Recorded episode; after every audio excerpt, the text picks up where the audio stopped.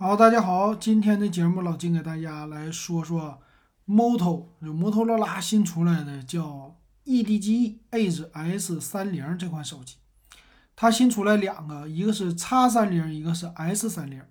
这 S 三零呢，主打的就是性价比比较的便宜。那咱来看啊，先说这个手机的外观，那在背面来看呢，这个手机啊。造型比较的传统，但是它的后边的背盖看起来是晶莹剔透啊，这一点挺好。那后置呢是三个摄像头，这些呢我感觉，呃，它这次推出的性价比呀，或者说虚标啊什么的都比较少，主打的就是对标小米。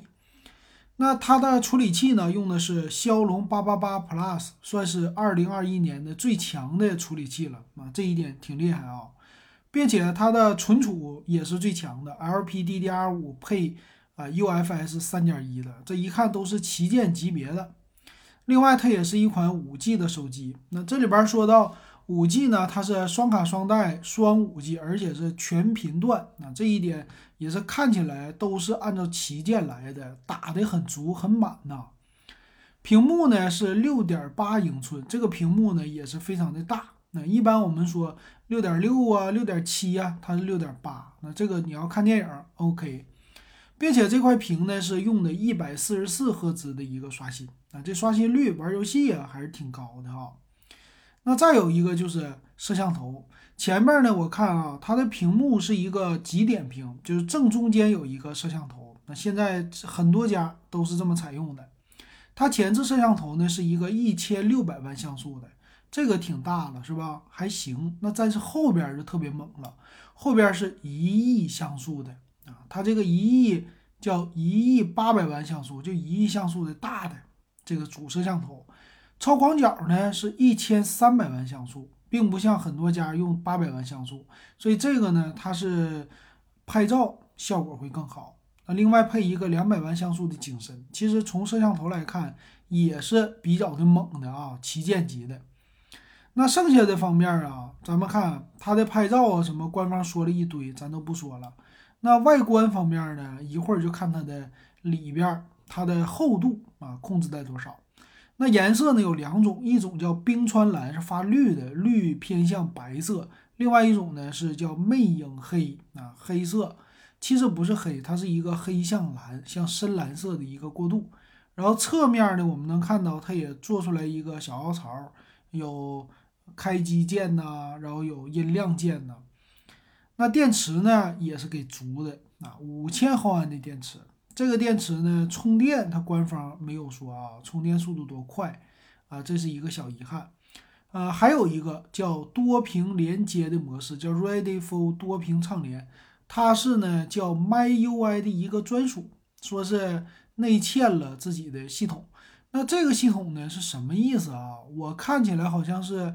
用手机给笔记本电脑投屏，然后用手机遥控，嗯，是这么个意思吗？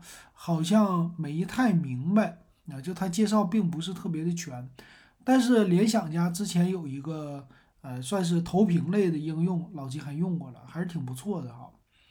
那整个它这里边自己呢用的是一套叫 MyUI 啊，并不是摩托罗拉别的啊这个 UI，这个没啥说的啊。那我们看详细的参数。